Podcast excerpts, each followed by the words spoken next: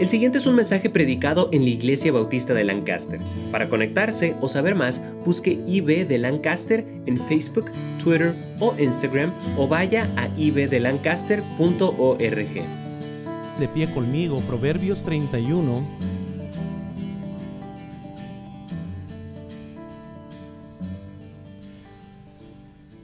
Hermanos, en la, hacia atrás traje una mesa de Biblias, también les quería anunciar, y esa mero se me olvidaba. Traje una Biblia con piel de haba que hemos estado vendiendo que está a 45 dólares. Es una Biblia, yo pienso que no sé si voy a volver a traer una tan económica, estaban en remate. Entonces, cuando venía para acá, me, me las envió. Así que si usted necesita una Biblia, esa es una buena oportunidad para que este pase. También escribí un nuevo libro sobre el por qué el cristiano no toma alcohol. Y yo les recomiendo a todos que lo lean, especialmente para aquellos que debaten y traten de hacer excusas de por qué siguen tomando.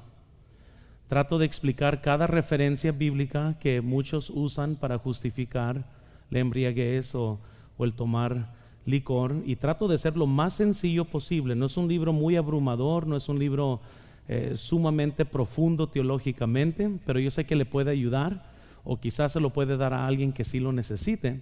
Y así usted también pueda aprender eso. Así que puede pasar en la mesa. Tengo libros de matrimonio que traje también. La otra vez que vine, gente me pidió Biblias en inglés con el mismo cuero. También traje Biblias en inglés. Así que si les pueden servir, pueden pasar a la mesa este, allá atrás donde están las Biblias. La Biblia dice en Proverbios 31, versículo 10. Noten por favor conmigo y ahorita vamos a orar. Dice la Biblia, mujer virtuosa, ¿quién la hallará? Porque su estima sobrepasa largamente a las piedras preciosas. La Biblia dice, mujer virtuosa, ¿quién la hallará? Mi hijo Luis le escribió este versículo a mi esposa y le dijo, ya la hallé. y esta, esta mañana quiero enseñarles, quiero predicar sobre las madres que hicieron una diferencia y les quiero animar esta mañana a seguir al Señor Jesucristo por medio de estos ejemplos que vamos a estar aprendiendo en las palabras de Dios. Vamos a orar y vamos a pedirle al Señor que bendiga. Señor, te pido por favor que bendigas la predicación. Te pido, Señor, que me des tu poder para predicar tu palabra. Úsame, por favor, te pido que pongas palabras en mi boca para poder ser usado por ti en esta mañana. Tú conoces las necesidades, tú conoces lo que cada una de las hermanas y aún hermanos necesitan escuchar, por lo cual te pido que me uses. En el nombre de Cristo, amén. Pueden tomar asiento, hermanos, por favor. Yo pienso que si nos ponemos a examinar todos aquí, menos estimamos el valor de nuestras madres. No hay, hermanos, este, forma de cómo podamos como hijos dar gracias a nuestras madres. Y entre más tiempo uno vive y entre más uno crece con sus propios hijos, luego nos damos cuenta de los grandes sacrificios de nuestros padres. No sé usted, pero yo me pongo a pensar cómo le hacía mi mamá, porque ella no tenía tantas comodidades que nosotros tenemos. Este, cómo le hacían ellos cuando no tenían nada más que juguetes de madera eh, o algo así. Y nosotros tenemos todas las comodidades el día de hoy sin embargo, hermanos, este, cuando uno va creciendo y va viendo sus propios hijos crecer, cuando vamos viendo las propias necesidades, como que uno comienza a valorar más lo que nuestras madres hicieron por nosotros. Y comenzamos a valorar más esas cosas que como hijos quizás uno no valora hasta que comienza a crecer uno en la área de ser padres. Pienso Ah, cuando era niño mi mamá vendió fruta en las esquinas para tratar de sacar los gastos y, pienso en crecer un hogar donde no tenemos seguro y cuando uno se enfermaba, ahorita nuestros hijos le da un poquito de fiebre, ¿verdad? Y estamos todos preocupados y, y, cómo lo hacían ellos en ese tiempo y llegamos a valorar, hermanos, todo lo que nuestras madres han hecho. Nada de eso entonces tiene tanto valor hasta que uno tiene sus propios hijos y se le prende el foco, dice, wow, qué increíble y qué bendición por las madres que Dios nos dio. Que no todas, ¿verdad? No hay nadie, una madre perfecta, pero sabemos que hicieron lo mejor con sus mejores esfuerzos para poder hacer su trabajo fielmente este, con nosotros y por eso hoy honramos a las madres. Este, eh, me hace recordar la historia de una maestra de escuela dominical que le preguntó a Juanito, le dice, Juanito le dijo, ¿tú este, oras antes de comer? Y Juanito dijo, no, no maestra, no tengo que orar antes de comer. Le dijo, ¿por qué? Dice, porque mi mamá es una buena cocinera. Amén. Entonces, no. Juanito no tiene que orar, ¿verdad? Y hoy vamos a aprender, hermanos, de varias madres. Van a usar bastante la Biblia. Quiero que trate de seguirme, porque al final de cuentas quiero que salgan el día de hoy las mamás no solo bendecidas, pero edificadas, y no solo edificadas, sino que hayan tomado las decisiones correctas para poder aún ser mejores madres el día de hoy. Ese, no sé si ustedes estarían de acuerdo, pero cuando uno inicia a ser padre o inicia a ser madre, no sabemos lo que estamos haciendo. Amén. Y, uno piensa que sí, y va creciendo y madurando y va aprendiendo. Ahora, yo tengo ya cinco niños y todavía no sé lo que estoy haciendo. Eh, este, con las cuatitas, eso fue una sorpresa, ¿verdad? Así de, de lo que Dios tiene para nosotros. Pero hoy vamos a aprender de estas madres. Quiero que vayan conmigo, por favor, a Éxodo y quiero enseñarles una lección de Jocabed, la madre de Moisés. Vayan conmigo al libro de Éxodo, por favor. Éxodo, capítulo 2.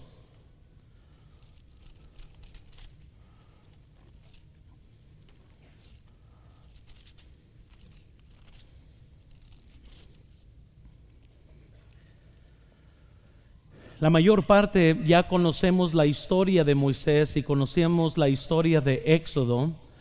Y en el contexto en el que estamos leyendo, ¿verdad? El faraón había dado un edicto de que se mataran todos los niños varones. Y aquí es donde podemos aprender de Jocabed, la madre eh, de Moisés, lo que es una madre quien protege. Entonces, el primer principio que vamos a aprender hoy es sobre la madre que protege. Quiero que vean por favor Éxodo capítulo 2 y notemos por favor el versículo 1 al versículo 4. La Biblia nos dice, un varón de la familia de Leví fue y tomó por mujer a una hija de Leví, e, es, dice, la cual que, concibió y dio a luz un hijo, y viéndole que era hermoso, le tuvo escondido tres meses, pero no pudiendo ocultarle más tiempo, tomó una arquilla de juncos y la calafeteó con asfalto de, brea y la colocó en ella al niño y la puso eh, y puso en un carrizal eh, dice a la orilla del río y una hermana suya se puso a lo lejos para ver lo que acontecía. Ahora de Jocabed, hermanos, podemos aprender varias cosas y podemos notar grandes principios sobre lo que es una madre quien protege pero esa no es la única lección que aprendemos de Jocabed. Incluso yo me pongo a pensar que de Jocabed eh, existen varios principios que uno puede sumar. Una otra lección que aprendemos, por, ejemplo, de Jocabed es sobre aquellos que han tenido que entregar sus planes a Dios. Imagínense, no hay ninguna madre aquí que pensaría eh, entregar a su hijo para que la críe alguien más. Jocabed no solo cuidó a Moisés, pero luego tuvo que entregar a Moisés, tuvo que entregar sus planes, sus sueños de cuidar su propio hijo, porque Dios tenía otros planes aún para Moisés.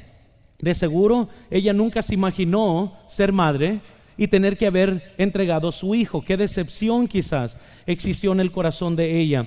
Imagínense los sentimientos de ella.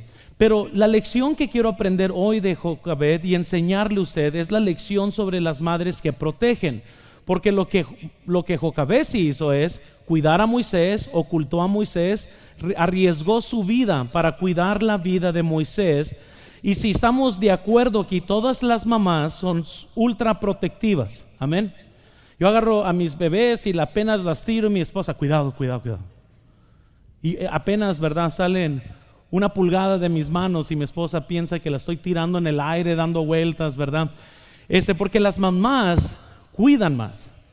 Uno como, uno como padre es un poco más cavernícola, muy bien, ah, sal afuera y, limpia y no te preocupes, hay alacranes, pues cuidado, le dice el hombre, ¿no? Y mi esposa, no, mi esposa quiere que tire granadas, que, ¿verdad? Que fumigue, que mate todo, eh, porque así son las madres, su instinto es cuidar, es arriesgar su propia vida para salvar la vida de sus hijos. No es normal que una madre no tenga cuidado de sus hijos. Sí, Jocabed hizo todo lo posible para cuidar de su hijo Moisés y aprendemos que toda madre también debe de ser una madre que cuida. Ahora, ¿en qué áreas debe de cuidar? Pues debe de cuidar la vida física de sus hijos. Una madre tiene que estar atenta. Ahora, el hombre, ¿verdad? Cuando tiene bebés, él va y se duerme. Y hay muchos hombres que se despiertan y le dicen a la esposa, wow, durmieron toda la noche los niños, ¿verdad? Y la esposa voltea así como con cuchillos, ¿verdad? En sus manos, porque nomás durmió 15 minutos en toda la noche y quiere dejarle al esposo, porque la madre está cuidando físicamente de sus hijos. Un hombre va y se acuesta y se duerme, pero la mamá está escuchando cómo respira el bebé y ahí está, ¿verdad? Con toda la preocupación, porque esos instintos Dios puso en las madres para cuidar físicamente de sus hijos. Ahora, este, ¿verdad? Eh, eh, me hace también recordar la historia de la mamá que le dice a su hijo, te estoy advirtiendo, le dice, para de jugar en ese árbol y si te caes y te quiebras las dos piernas, no vengas corriendo a mí. y eh, así son las mamás, ¿verdad? Este, de ese tipo. Estaba leyendo, ¿qué, es un suéter? Un suéter, dijo un hijo, un suéter es lo que te tienes que poner de vez en cuando cuando tu mamá le da frío. ¿Por qué? Porque la mamá siente un poquito de frío. Toma, toma, está haciendo frío, aunque el niño esté sudado. Muy bien, ahí está el pobre sufriendo, pero la mamá quiere cuidar físicamente de su hijo. Quiere estar ahí atento en todas las áreas. E, ese, debe una madre cuidar a sus hijos moralmente.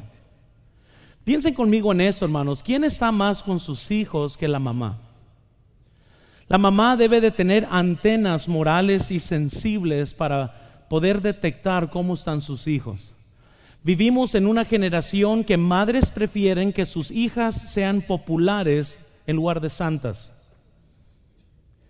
Y les quiero decir, mamás, usted debe de proteger a sus hijas. Debe de proteger quienes son sus amigos y quiénes son sus amistades y con quién se junta y qué muchachos se le acerca. Amén. Eh, eh, mi suegra, pregúntale a ella. Muy bien. Y a mi suegro. Una vez yo estaba viendo a mi esposa porque apenas nos estamos conociendo y volteo así. Y estaba mi suegra viéndome a mí y yo. Ya saben lo que estaba hablando, ¿verdad? Esa mirada de, ¿a dónde estás viendo? No, nada, nomás estaba buscando al Espíritu Santo, ¿verdad?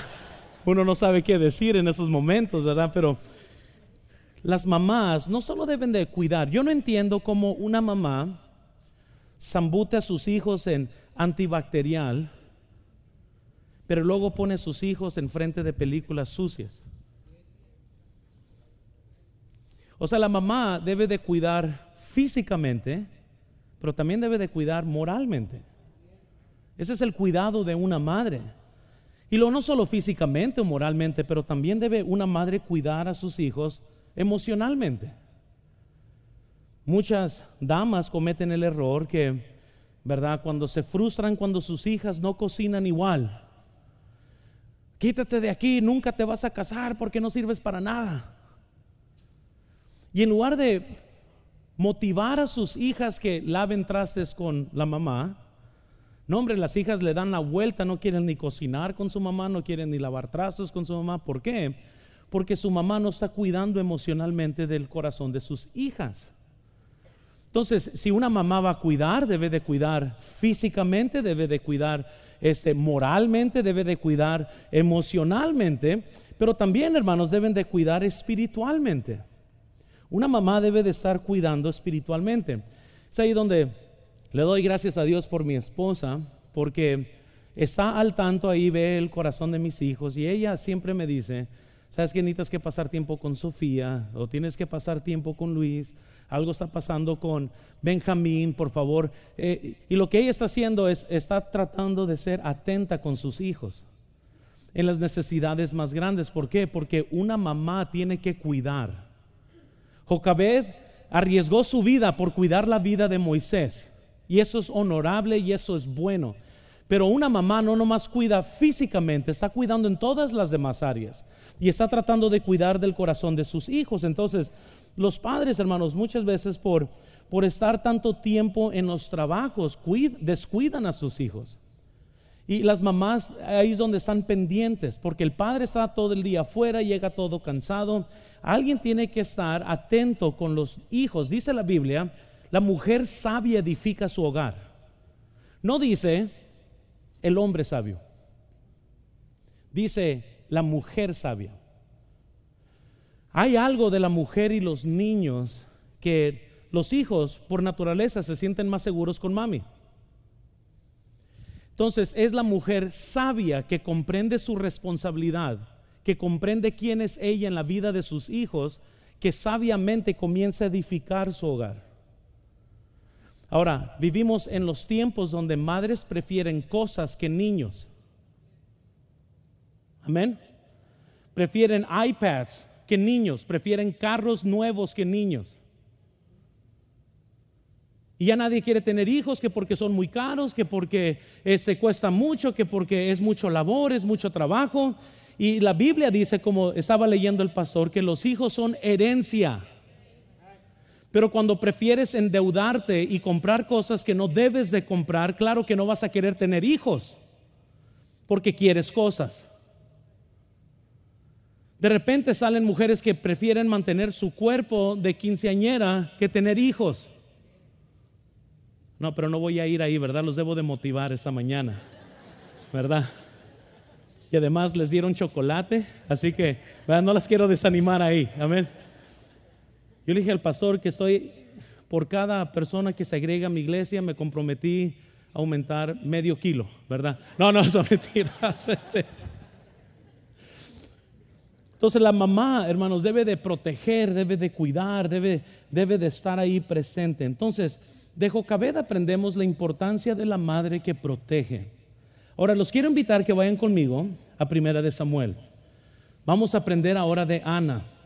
Y Ana en la Biblia este, nos demuestra otro aspecto, otro principio para las madres este, que les va a ayudar el día de hoy. Primera de Samuel, por favor, capítulo 1.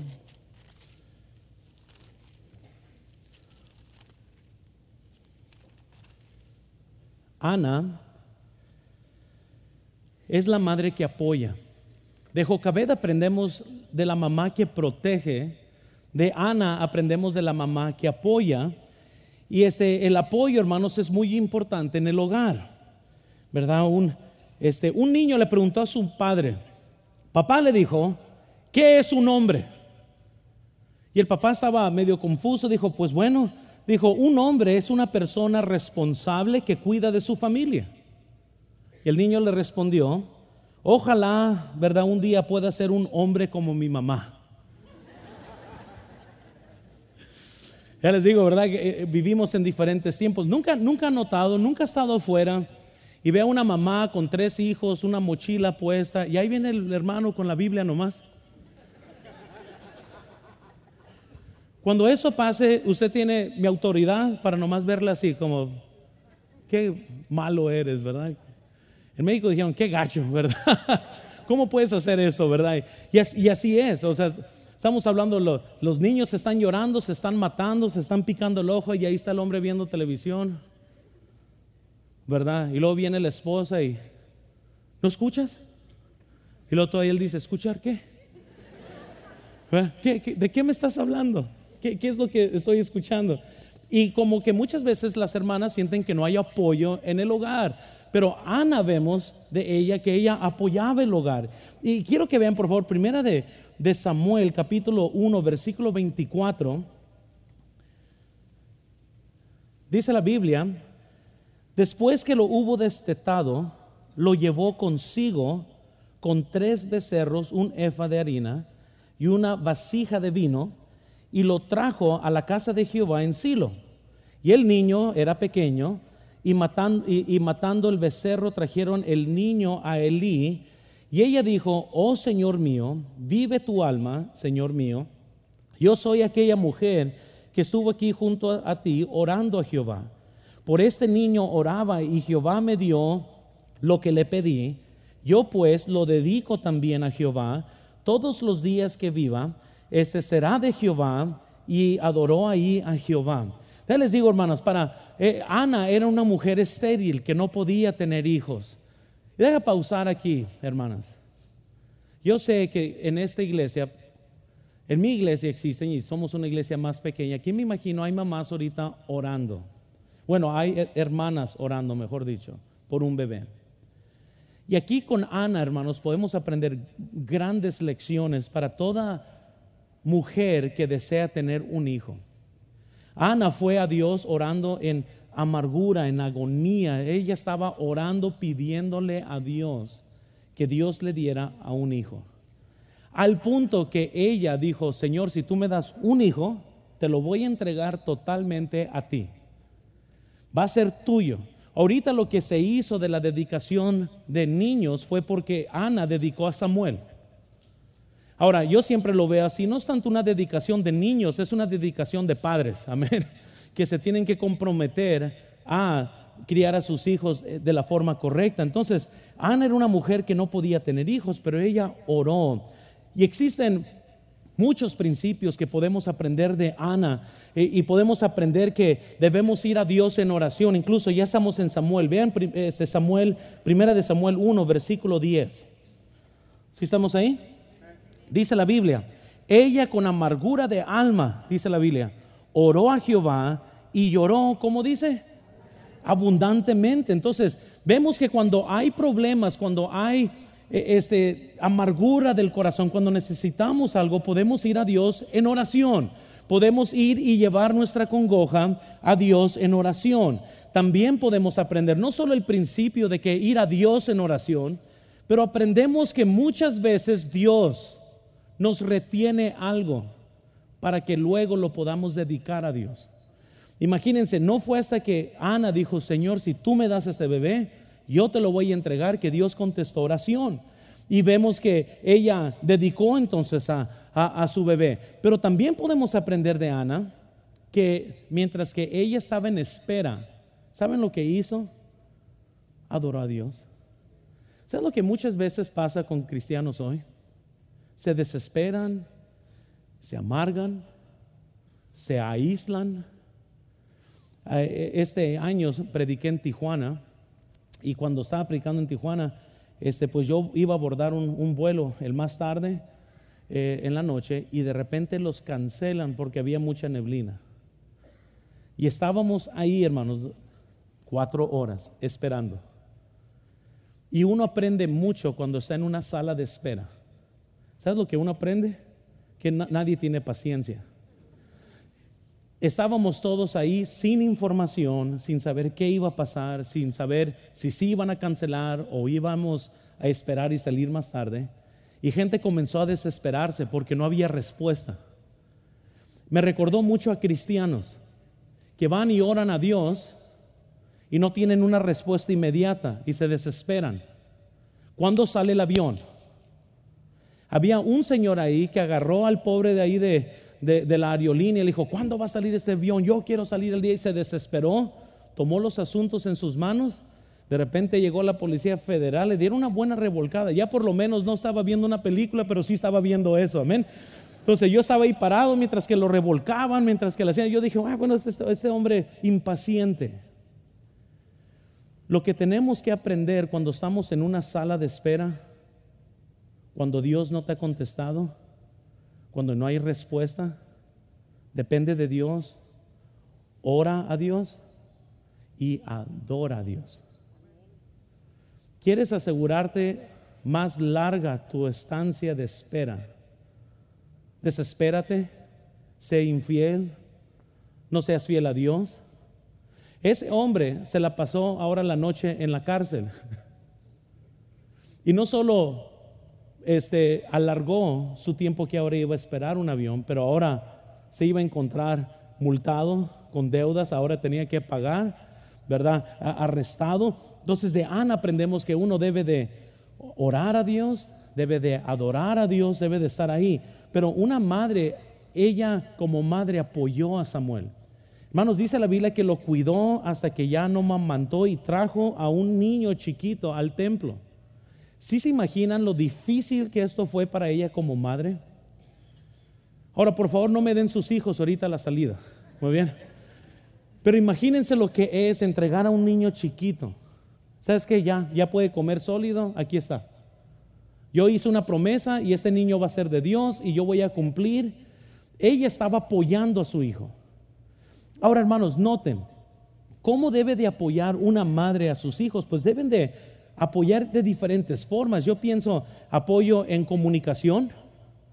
Y, saben, la comunicación es muy importante. Yo, gracias a Dios, crecí, hermano, y no está mi madre aquí, pero eh, este, mi mamá, desde que yo recuerdo, siempre fue excelente en la comunicación. Si me miraba triste, me decía, siéntate Luis, vamos a platicar.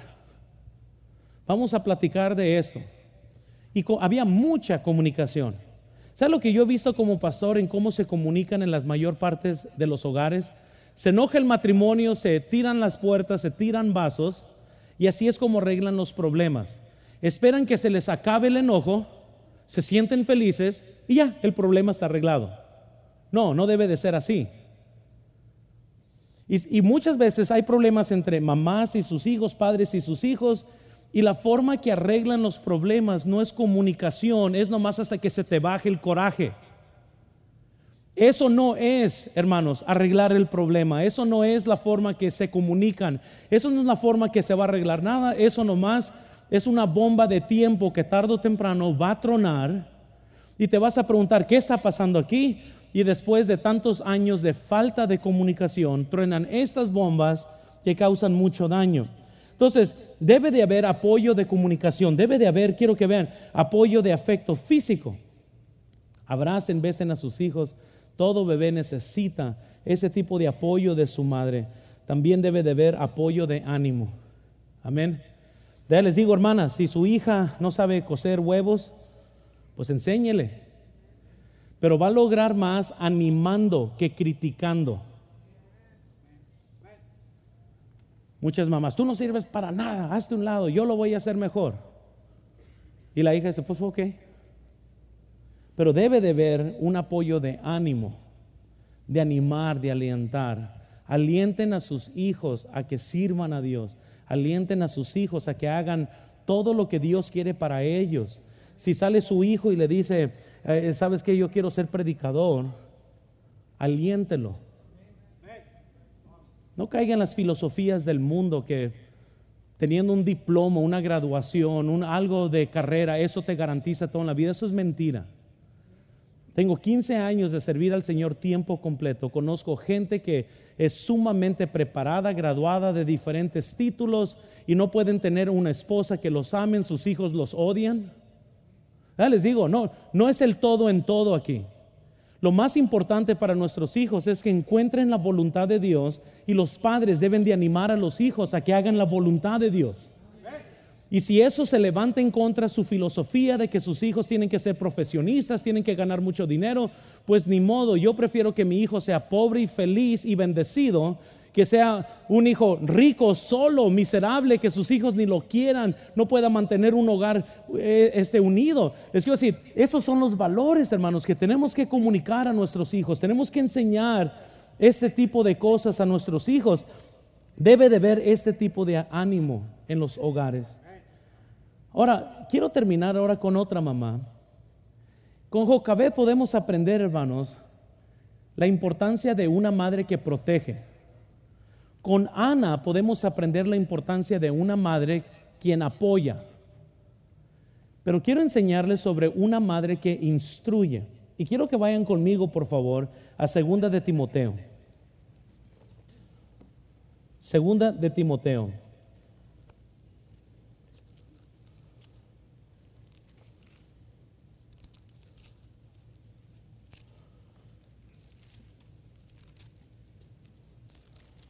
Segunda de Timoteo.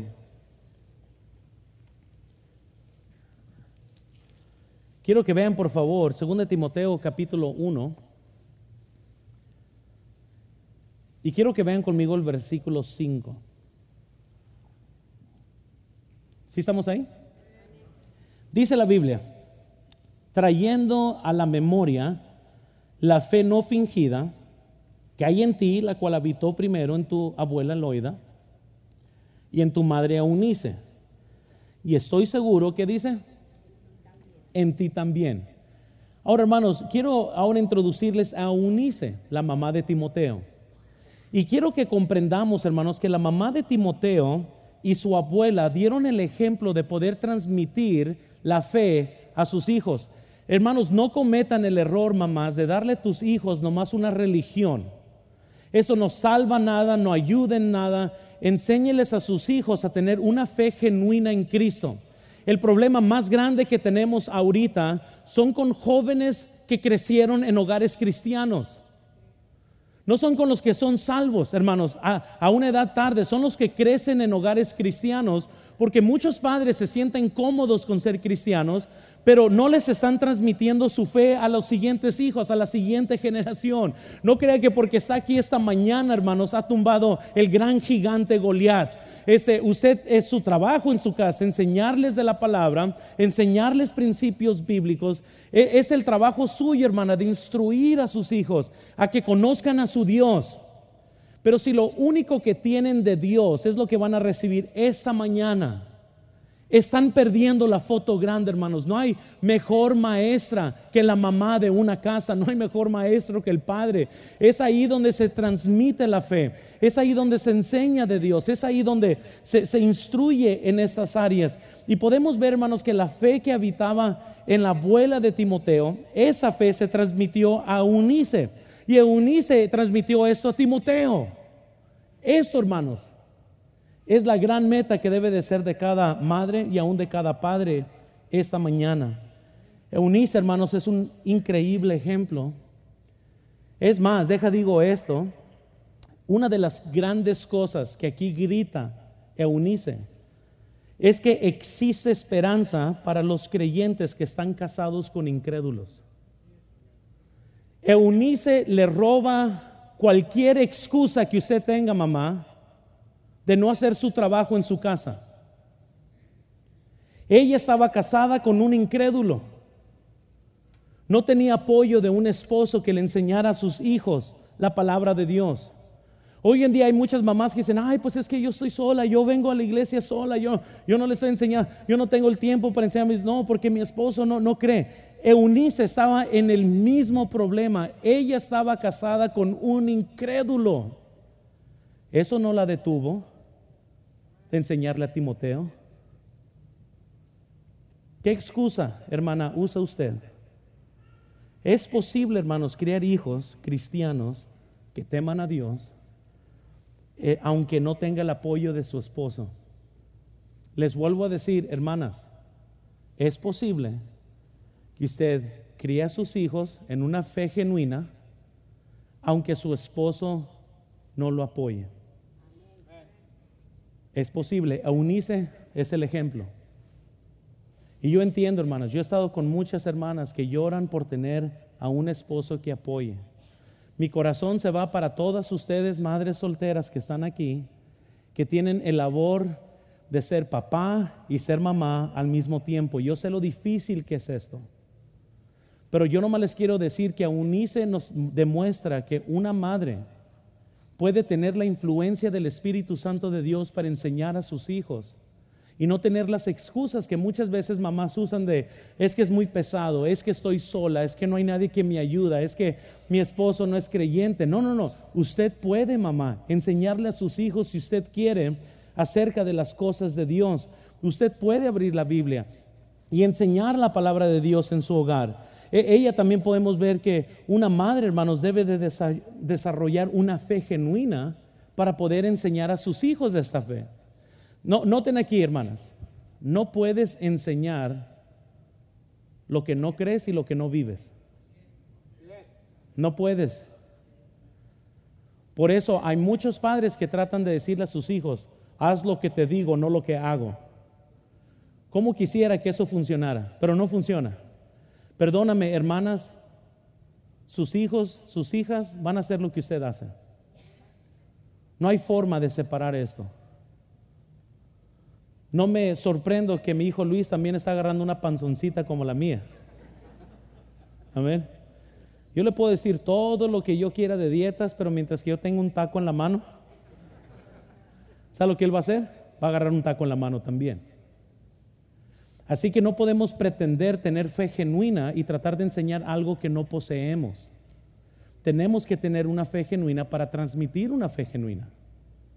Amén. Y, poder nosotros enseñar. Y Eunice es lo que la fe de su abuela se le transmitió a Eunice, de Eunice a Timoteo. Entonces, una, una mamá debe de instruir. ¿Y saben en qué áreas, hermanas, deben de instruir? Deben de instruir en la filosofía de esta vida. ¿Qué es importante para usted? O sea, si, si va a pasar cinco horas en el espejo, hermana, ¿qué le está enseñando a sus hijos?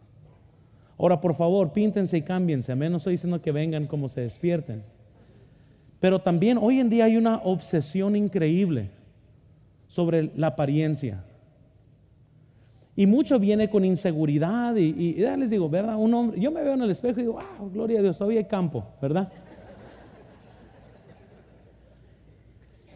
Y mi esposa puede estar sumamente flaca y ¿sabes lo que va a hacer ella? Ah, no, mira, mira nomás. Yo sé que somos hechos distintos, el hombre y la mujer. Pero le doy gracias a Dios que aunque sí mi esposa se cambia, se alisa, se ve bonita, pero también les enseña a mis hijos. Y a eso estoy llegando, hermanos. No, no, no queremos darle a nuestros hijos un cascarón nomás. No queremos nomás darle, ojalá que mi hijo aprenda mucho más que nomás cómo vestirse de parte de mí.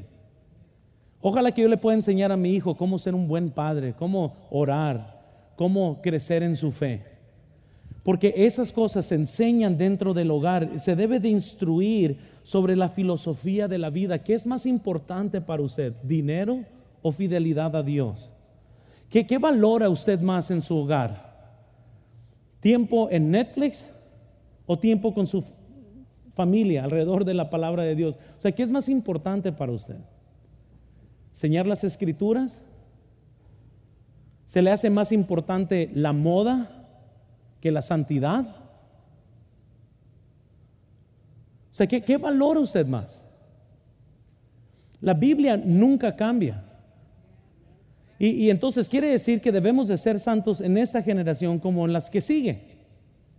Entonces yo tengo que enseñarle a mis hijos que aunque no anden en la onda, sí quiero que sean fieles a Dios. Muchas veces veo a jóvenes hoy en día y se les nota que escuchan a Justin Timberlake o están escuchando música mundana, se les nota por cómo se visten. Y yo me pongo a pensar, ¿dónde están los padres que les enseñan a sus hijos sobre lo que nosotros valoramos en esta vida? Luis dice, ay, pero es que yo creo que mis hijos deben de tomar las decisiones por sí solos. Yo me pongo a pensar, ¿y entonces para qué Dios te puso entonces? Mejor réntales un, un departamento y déjalos ahí solos entonces. Pero Dios me ha puesto en la vida de mis hijos para criarlos. Ojalá hasta que el día que se casen. Ahora mi hija nunca se va a casar. Amén. Incluso vamos a comenzar un convento bautista. ¿verdad? Ya le dije que iba a ser la primera monja bautista. ¿Verdad? Y ahora, hasta el día que ellos salgan de nuestro hogar, yo estoy ahí, noten aquí hermanos, para interrumpir cada mala decisión que ellos quieran hacer. Tardo o temprano ellos van a tomar sus propias decisiones. Pero yo estoy ahí para ser un, portavoz de Dios decir, esto está mal, esto está mal, esto está mal esto está mal, aunque suene como un disco rayado, no hagas esto, te quiero aquí a las nueve. ¿Con quién vas a ir? Dame el número de teléfono de tu amigo, de la mamá de tu amigo. Quiero el número de la abuela de tu hijo. O de tu amigo, pero no, sí sí saben lo que estoy diciendo. Pero saben que muchos ni saben dónde se van sus hijos. Ya no les importa hoy en día.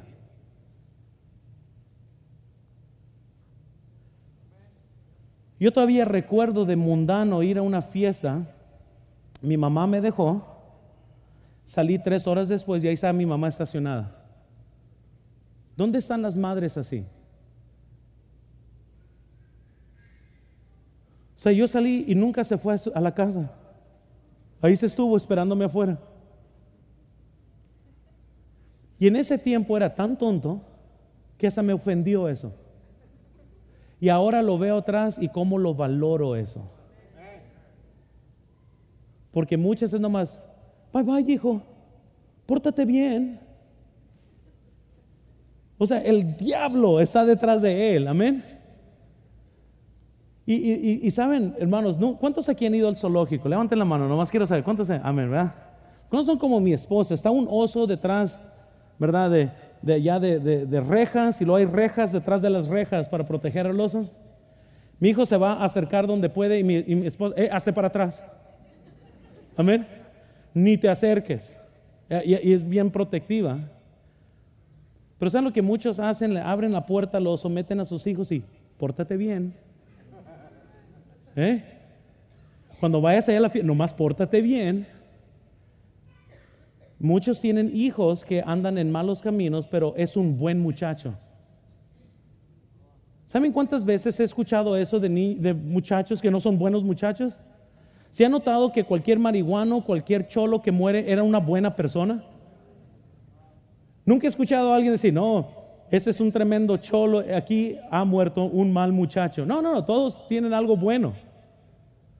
Y lo que estoy diciendo, hermanos, es, hay dos cosas que pasan. Uno, se les olvidó lo que es ser joven. Y otro, simplemente te haces.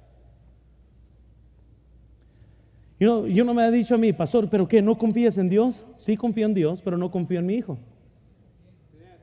Jamás encerraría a mi hija y a su novio en un cuarto solos y decirles, pórtense bien, ¿eh? Yo confío en Dios, pórtense bien. Porque dice la Biblia que el hombre sabio ve el peligro y se esconde, y es el insensato que va y se pone enfrente. Así que les quiero animar, hermanas, porque quiero animarles. Instruyan a sus hijos en una, filosofía, filosofía apropiada para sus hijos.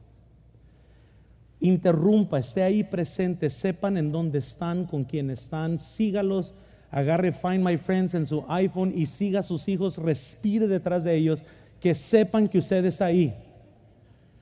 Y si ellos no hacen algo malo, aunque lo hagan por el temor a usted, que así sea. Amén. No, no sean de estos mamás pasivas que piensan que sus hijos nunca serán tentados. Yo recuerdo bien yo lo que yo era a los 16 y antes. Yo soy Señor, mis hijos. Luisito ya va a cumplir 13 años. Y yo oh, man, yo recuerdo lo que era tener 13 años. Yo no me estoy haciendo el angelito aquí. A lo contrario, yo voy a ir a comprar bazucas. Amén. Voy a comprar, ¿verdad? Este, lazos y cadenas con, grandes llaves. Y, y yo sé lo que está a punto de entrar mi hijo. Y yo no pienso que porque él está creciendo en la casa de un pastor, de repente ya vino el Espíritu Santo y le vacunó contra todas las tentaciones. Es a lo contrario. Yo veo que el diablo tiene a mis hijos en su mirada y no hay nada que le gustaría más al diablo que hacer caer a uno de mis hijos. Entonces, ¿qué tengo que hacer yo? Tengo que orar más y tengo que estar presente. Tengo que estar ahí, aconsejando, enfrentando. Mi hijo quiere un teléfono y dije, no, no necesitas uno ahorita. Pero es que todos tienen uno. Sí, que todos se pierdan. Yo, no, yo todavía, miren, yo no sé por qué padres les dan un celular donde pueden navegar todo el internet a niños de 12 años. Mejor les hubieran dado una pistola con una bala y le hubieran dicho todas las noches, hazla así y tírate a ver qué pasa. No son mentiras, no digan eso. Pero sí comprenden la foto grande aquí. Usted está dormido y sus hijos se están comunicando con sus novios y sus novias. Ah, las estadísticas, para darles son estadísticas, que los jóvenes cristianos ya no son muy diferentes que los jóvenes paganos. Se toman fotos ilícitas y se están mandando fotos. Eso es lo que tus hijos están haciendo cuando usted está dormido, porque le dio todo el acceso a todo el mundo en la palma de su mano. ¿Qué filosofía le va a enseñar a sus hijos? Yo prefiero darle a mi hijo un, un teléfono, como se dice allá, zarra, que no sirve para nada más que para hacer llamadas. Amén. Y yo la juego a la antigua. Lo que vamos a hacer es todos los días a las 9 de la noche se van a entregar todos los celulares. Y ya si alguien quiere contactar a mis hijos, que llamen a la casa, a la antigua. Bueno, ah, ¿quieres hablar con Sofía? ¿Tú quién eres? ¿Cuántos años tienes? ¿Cómo se llama tu papá? ¿Cómo se llama tu mamá?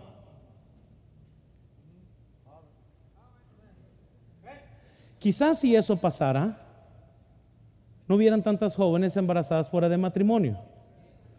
Pero no voy a ir ahí. Yo nomás les estoy diciendo, hermanos, de que es la oportunidad para cada madre enseñar a sus hijos lo que es la filosofía de la vida. Enseñe a sus hijos que es importante Dios sobre cualquier otra cosa. Enséñeles a sus hijos que es importante vivir para Dios sobre cualquier otra cosa. Enséñale a sus hijos a amar a Dios con todo su corazón, con toda su alma y con todas sus fuerzas. Enséñele a sus hijos la importancia de servir a Dios. Si usted tiene un hijo de 12, 13 años y no sirve en la iglesia, pregúntese, ¿por qué no sirve en la iglesia?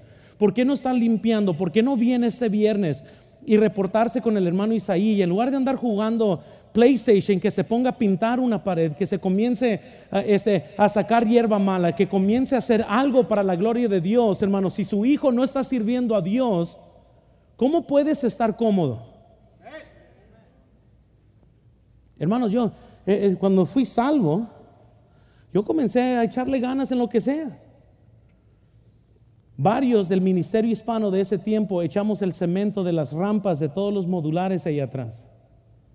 Y ahí estuvimos en las madrugadas trabajando esperando que viniera el cemento. ¿Qué iba a ser un joven de 17 años los sábados trabajando aquí? Nada, servir a Dios. El sábado no debe servir el día de la fiesta, no, es el día también de servir a Dios.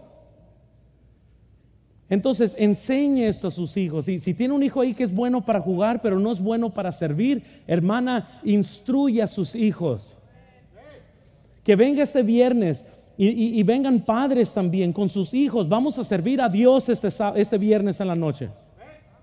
Ay, pero papá, yo quería salir. No, no, vamos a ir a pintar, vamos a ir a barrer, vamos a ir, a, plantar plantas, no sé cuáles van a ser. Pero yo me imagino, y espérense, luego viene la conferencia en junio. Recuerdo más, y van a tener estos tiempos de, de limpieza. Recuerdo cuando nosotros limpiamos todo el día. Yo, la pasé y el pastor salió, tenía 18 años, 19 años. Salió y se subió al carrito y comenzó a ver todos los detalles, como buen pastor, tratando de ver qué, qué faltó. Y nosotros ya pensamos que ya se había acabado todo. Entonces me dice, llegó, dice, hay como 17 cosas que todavía faltan. Y el asfalto de todo el estacionamiento no se ha hecho. Dije yo, pues ah, bueno, yo limpio el, el asfalto, pues yo me imaginé barrer. Ok, muy bien, aquí está el que va a barrer, el que, el que va a limpiar el asfalto. Y dije, bueno, está bien. Éramos yo y otro hermano, otro joven. Y nos van entregando la maquinita esa de, de presión. Dije, ¿qué vamos a hacer esta sesión? No, todo el estacionamiento. Yo estaba viendo, wow, dije yo, esto va, va, va a durar. Hermanos, comenzamos a las ocho y media de la noche. Eran las 4.45 de la mañana. Inténtelo. Porque ya hay más asfalto que se puede limpiar. Amén. Estaba yo y me cansaba, se lo daba al hermano. Yo les prometo que para las 2 de la mañana ya estaba en la carne. Yo ya estaba, nomás eh, vamos a, a terminar esto rápido. Pero hay mucho joven hoy que veo que son buenos para jugar Nintendo y muy malos para servir a Dios. Y me pongo a pensar, ¿dónde están las mamás que dicen, hijo, apaga eso, te voy a llevar a la iglesia ya que tienes mucho tiempo en tus manos y que te pongan a hacer algo. El hermano Garley, que estuvo aquí varias semanas atrás, cuando él vino a la iglesia y comenzó a ayudar al ministerio hispano, yo fui y le dije, Bueno, Garlic, yo soy Luis Montaño, quiero introducirme. Si necesitas ayuda en algo, aquí estoy para servirle en lo que quieras. ¿Quieres servir a Dios? Sí. En lo que yo quiera, sí. Limpia mi carro, me dice. Pues ahí voy y lo limpio. Sale y me dice, los rines están sucios todavía. Ahí me puse. ¿Sabe que por semanas le limpié el carro? Yo aprendí mucho de limpieza y así lo dejaba bien porque él llegaba y lo hacía. El que quiere servir va a servir en cualquier cosa. No necesitas título, nomás sirves. Madres enseñen esto. Instruye mamá con palabras. Mamás instruyen con su testimonio. Es una bendición cuando estamos pasando por aflicción ver a mi esposa orar por nuestros hijos. En una ocasión en la noche, yo me desperté en la madrugada y voy sintiendo la mano de mi esposa en la cabeza y estaba orando por mí en la madrugada. Y le dije, Maggie, ¿qué pasó? No, dice, pues no pude dormir, me desperté y me puse a orar por ti. Eso yo pienso que predica más que cualquier otra cosa. Porque muchos pueden decir que sí oran, pero no oran. Y les quiero decir, las mamás instruyen sobre la filosofía, pero van a instruir con su testimonio. Enseñen, hermanos, a sus hijos a amar a Dios. Y para todas las madres, aprendamos de Jocabed a proteger a sus hijos. Aprendamos de Ana, de cómo apoyar a los hijos. Y aprendan de Eunice cómo instruir a sus hijos. Y yo pienso que el Señor quiere que nosotros tengamos herencia para Él, que nuestros hijos amen a Dios, que les sirvan a Dios, que hagan todo lo posible para traer honra y gloria a Dios. Amén. Vamos a orar, hermano Señor. ¿Es usted salvo? ¿Tiene la certeza de la vida eterna? No hay nada más importante que saber dónde va a pasar la eternidad. Usted puede recibir este regalo si cree de todo corazón y le pide a Jesucristo que le salve. Puede orar así. Dios, mi pecado me ha separado de ti, y sin ti no puedo ir al cielo, pero creo que moriste por mí para pagar por mi pecado. Te recibo como mi único Salvador personal. Dame el regalo de la vida eterna. En el nombre de Cristo. Amén. Si tomó esta decisión, queremos alegrarnos con usted. Marque al 1-800-688-6329 o conéctese buscando IB de Lancaster en Facebook, Twitter o Instagram para hacer cualquier pregunta. Gracias por escuchar este podcast de la Iglesia Bautista de Lancaster. Que Dios le bendiga.